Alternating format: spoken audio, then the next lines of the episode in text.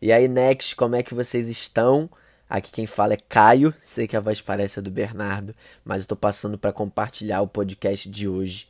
Ontem a gente teve um tempo incrível no Clubhouse. A temática da nossa sala foi firmes e inabaláveis. E a gente realmente tem vivido, né?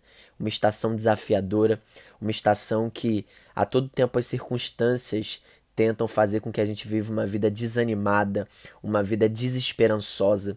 E é óbvio que ao mesmo tempo que a nossa fé, ela faz a gente triunfar e perseverar, a nossa fé não faz a gente ignorar as circunstâncias ao nosso lado.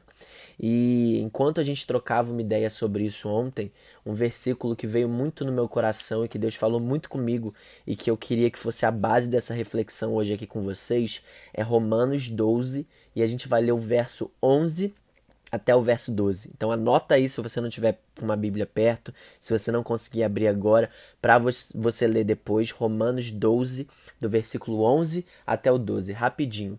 Eu queria ler com vocês, e esses versos dizem: Nunca falte a vocês o zelo, sejam fervorosos no espírito, sirvam ao Senhor, alegrem-se na esperança, sejam pacientes na tribulação e perseverem na oração. E o meu foco aqui com vocês foi uma coisa que me chamou muito a atenção, é a ordem como esses fatores são apresentados. Antes, né, porque o que, que a gente tem buscado hoje é como a gente consegue ser paciente na tribulação. Meu Deus, como eu consigo ser paciente no meio dessa tribulação, no meio desse, desse tempo desafiador, dessa estação que tem tentado me sugar e tem tentado me desanimar. Como eu consigo ser paciente na tribulação? E a resposta para isso está no próprio versículo, que antes diz: alegrem-se na esperança. Eu não acredito que é à toa que o alegre-se na esperança vem antes da paciência na tribulação e da perseverança na oração. Por quê? Porque a gente só vai conseguir ser paciente na tribulação quando a gente se lembrar com alegria da esperança que está reservada para nós. Ou seja, às vezes a gente olha, meu Deus, perdemos um ano nessa pandemia.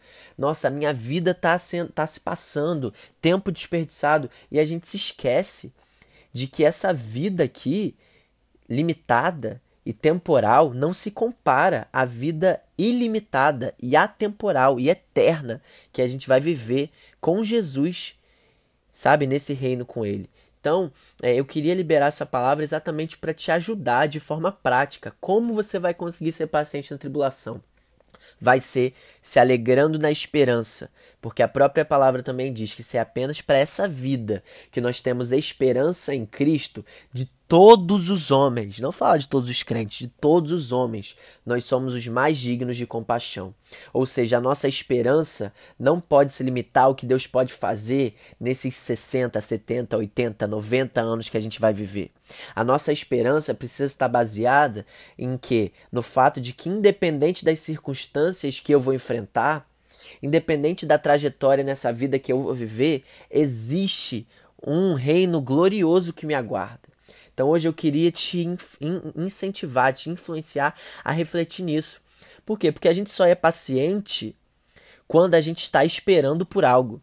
Que, que às vezes você é paciente para esperar um amigo para sair? Porque você está esperando porque você quer sair. Existe uma recompensa para você esperar, que é o que? Você vai ter um tempo de, de, de qualidade com aquela pessoa, ou tem uma paciência para você esperar uma porta de emprego. Por quê? Porque vai vir uma recompensa quando aquela porta de emprego abrir para você. Então, da mesma forma, a gente vai conseguir ser paciente no meio da tribulação que a gente tem enfrentado hoje, quando a gente se lembrar com alegria na esperança que nos aguarda. Então, hoje, a palavra que eu queria compartilhar com você é essa. Talvez a chave que você estava procurando para conseguir perseverar nesse tempo e você não tem encontrado, está no fato de você só está olhando para o hoje e você está se esquecendo de que existe uma realidade muito superior que aguarda a gente no futuro. E a gente acredita que esse dia se aproxima e que a gente está sendo preparado para poder reinar com Cristo. Então entenda esse tempo também como um tempo de preparo, como um tempo onde você é forjado por Cristo para que você possa se tornar, não só na era vindoura, mas nessa era já, um cooperador, alguém que leva o reino, alguém que influencia pessoas, alguém que reconcilia um mundo que precisa de um Salvador.